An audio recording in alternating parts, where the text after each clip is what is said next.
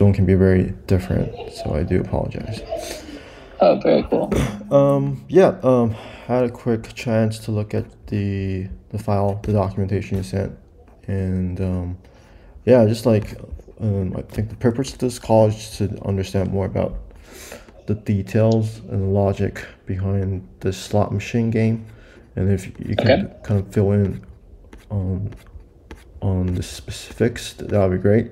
But overall, the documentation is great. Um, I think it's more of a game development project than anything else. But yeah, love to hear more about your intention and your objectives for this project. Yeah, absolutely. So I'm in a, a large NFT community right now called Wolf Game.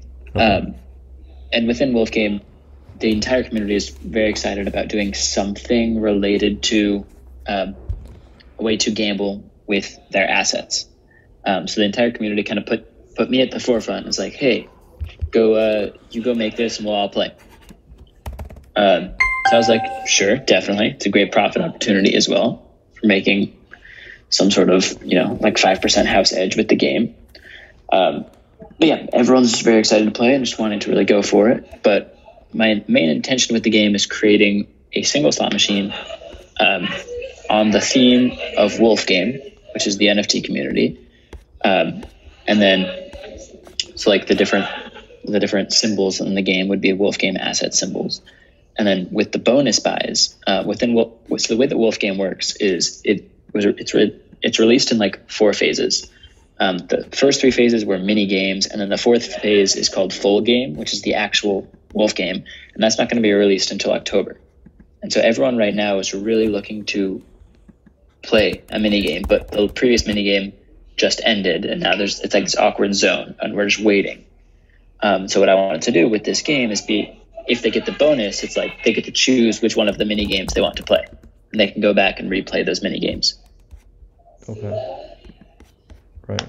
It's kind of like a um uh, like a retention um strategy in which like they can Yeah. go back and play and then the more that they play the more addicted they they- they'll get. Right. Okay. Um all right. I'm looking at the ro- Rollbit. So it's, you want to do something like Rollbit? Um, do you want to Yes. do exactly? Like yeah No, so I, I so I don't want it to be like Rollbit. I want it to be like um, like the specific game that I linked, which is Buffalo Buffalo King. Okay Because Rollbit's a whole casino. All I want is one single slot machine. So the entire website as a whole is just a slot. uh, gotcha all right okie dokes um buffalo king It, it shouldn't take much because really we could just copy the Buffalo King mechanics and then just change it to change the, the symbols to my desired symbols, and then the only thing we would have to really make is the the mini games. But the mini games is also that's already available from Wolf Game that we have, so really we could just copy that as well. oh cool you have the the backend code for the games I might have the one from Wolf Game, and I'm not sure if, I mean, it's possible we could find a backend code of uh, of Buffalo King, but not that I know of. uh buffalo game uh, buffalo king um definitely um there will be a lot a lot of open source solutions for uh, this like slot machine thing.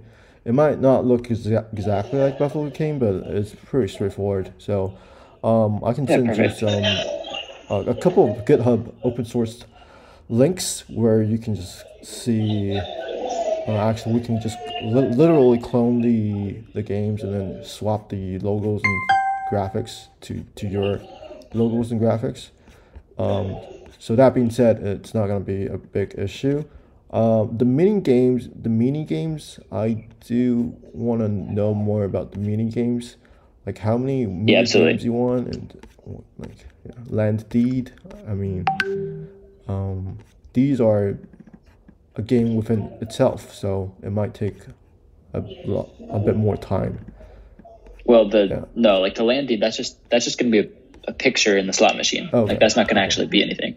Right. And same with same with the wolves and the sheep. Like those are just going to be pictures as like the symbols. Those aren't those aren't actually going to be like the NFTs or anything. But um, the mini games, those might yeah those might need a little bit more discussion, especially cave game. Yeah. But did you get a chance to watch the uh, the YouTube video that I linked in my document for cave game? Um, I had a Hey, quick skim, I'm Jo- uh, skim through last time. Um, I think I just need more time to kind of digest the uh, the game mechanics.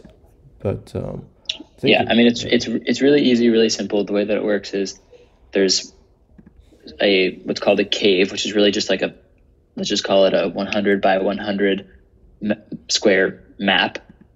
Um, in it there are walls all over the place and you your character is placed in there and you can only see you can't see any anywhere else around you except for the current square that you're sitting on and you can see if there's a wall at your perimeter and that's it.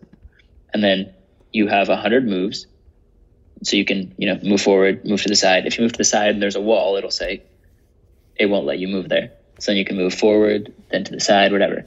And you're walking around until you find a what's called a dig spot. Um, and you know it's a dig spot because it's like shiny and glowing kind of under you. And then you hit dig and then most of the time you dig and it'll say like oh you found the shepherd's beard trimmings which means you found nothing. Um, but then sometimes it'll say oh you found this much wool which is the currency used in wolf game and then it says or it says or in our case it'll say oh you found a land parcel or oh you found a a wolf or you found a sheep or whatever and they'll they'll have a certain amount of moves to move within the game within cave game All right. So I, the, the YouTube you sent me before. I don't know if they have real live action of the game. It's just like the guy just going through the white paper basically and the, the rules of the game. Um, i see here let me yeah. i'll try to find a um here i'll try to find find one with a an actual um gameplay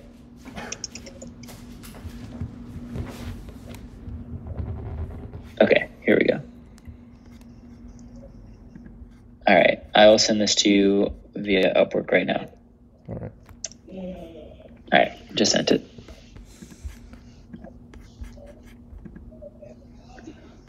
So that one should be pretty simple and straightforward. You should create a like hundred by hundred square thing and with random wall placements throughout, and then just have and put random shiny spots with each with a certain percent chance of being wool, nothing, land parcel, sheep, etc.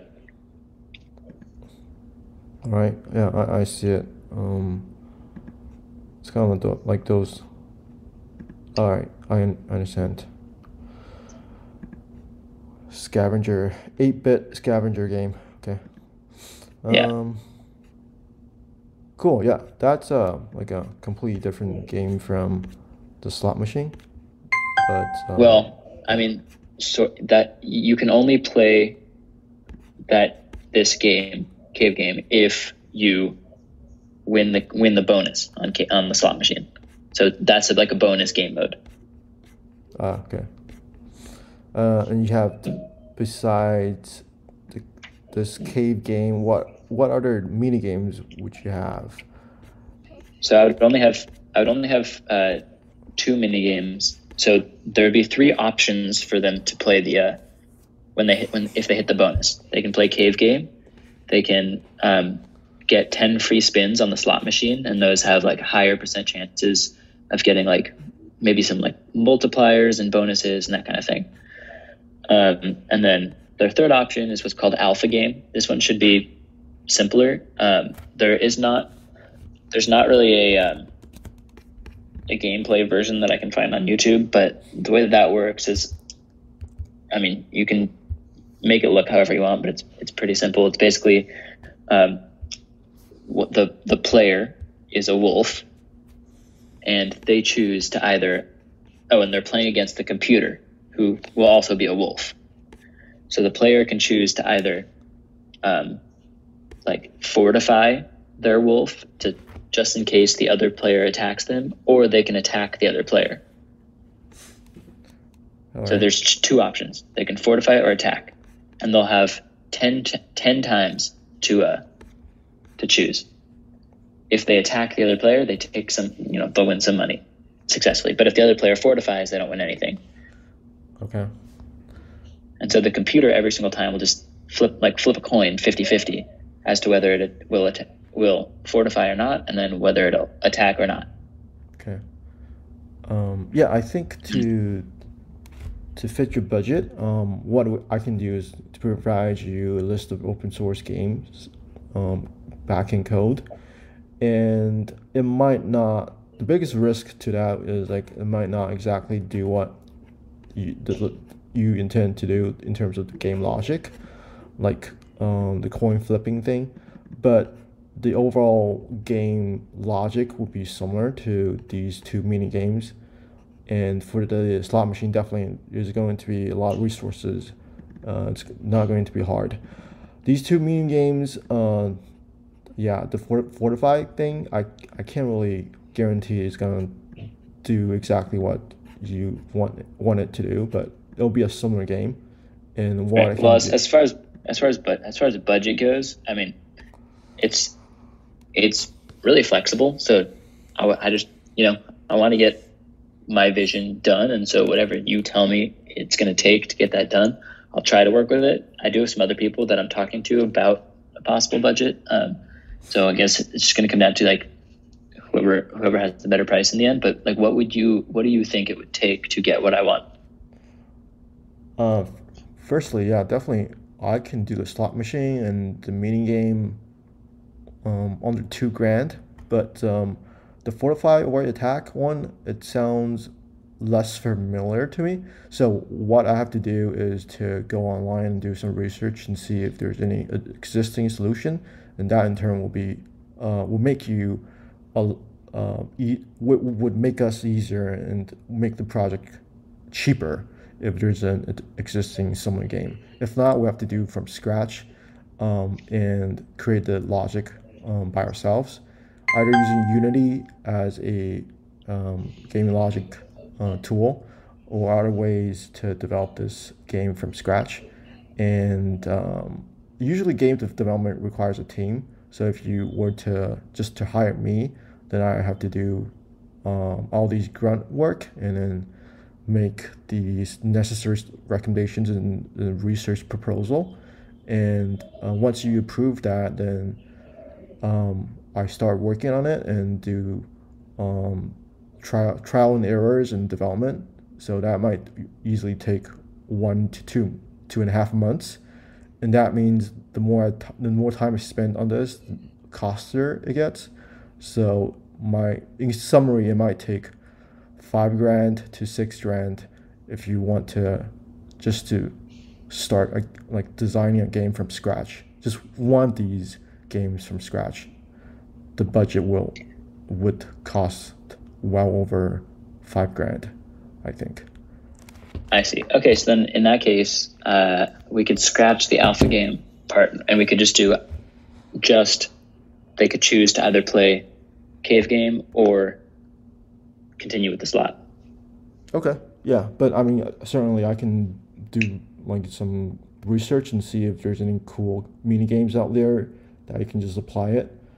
Um, but yeah, it won't exactly do what you you intend to do, but I mean, there's more options for the, your players to, to to choose and play from. But yeah, I mean, uh, if you want that, I can certainly do that. But um, the art, the scavenging game, not a problem. The the the slot machine, definitely not a problem. Yeah, so the, the whole overall project will be more of a gaming development project as opposed to sure. NFTs or like smart contracts. I don't think at yeah. this point of time you don't need to apply any blockchain technologies here. Well, so the one the one thing that I that I the way that I the one kind of blockchain ish thing that I do want to uh, put in is their buy-in. I don't want to be with cash. I want it to be with the ERC20 token wool. Okay. Um, so buy with ERC20 tokens, then that Yeah. means integrate integration with MetaMask, which is a straightforward job. Right. Yeah. Yeah. And then the other thing is in Cave Game, if they do find a land parcel or a sheep or a wolf or whatever, just a way for it to automatically be taken from my MetaMask wallet and sent to theirs. All right. So that requires some um, customized automation in backend. Um, okay. Yeah, but I mean, worst comes to worst, like I that that blockchain development, that smart contract is really easy to develop, and so my, my friend could do that if okay. if need be. But Yeah. I don't. know. You, you could just let me know. Yeah. I, oh, I do also have a group of friends that can do it. But yeah, uh, whatever works. But um, all right. Um, cool. I think I got the gist of the whole project, Jason. Uh, what the next step will be? I just sent you some open source solutions for the slot machine and then the scavenger game, and we can go from there. Perfect. Sounds good. Well, thank you. Uh, thank you so much for your time. If you have any other questions, let me know. No worries. Yeah, you. Um, thank you so much for having this call, and um, thank you for your patience. Of course, I appreciate it. All right. We'll talk to you later. Thank you.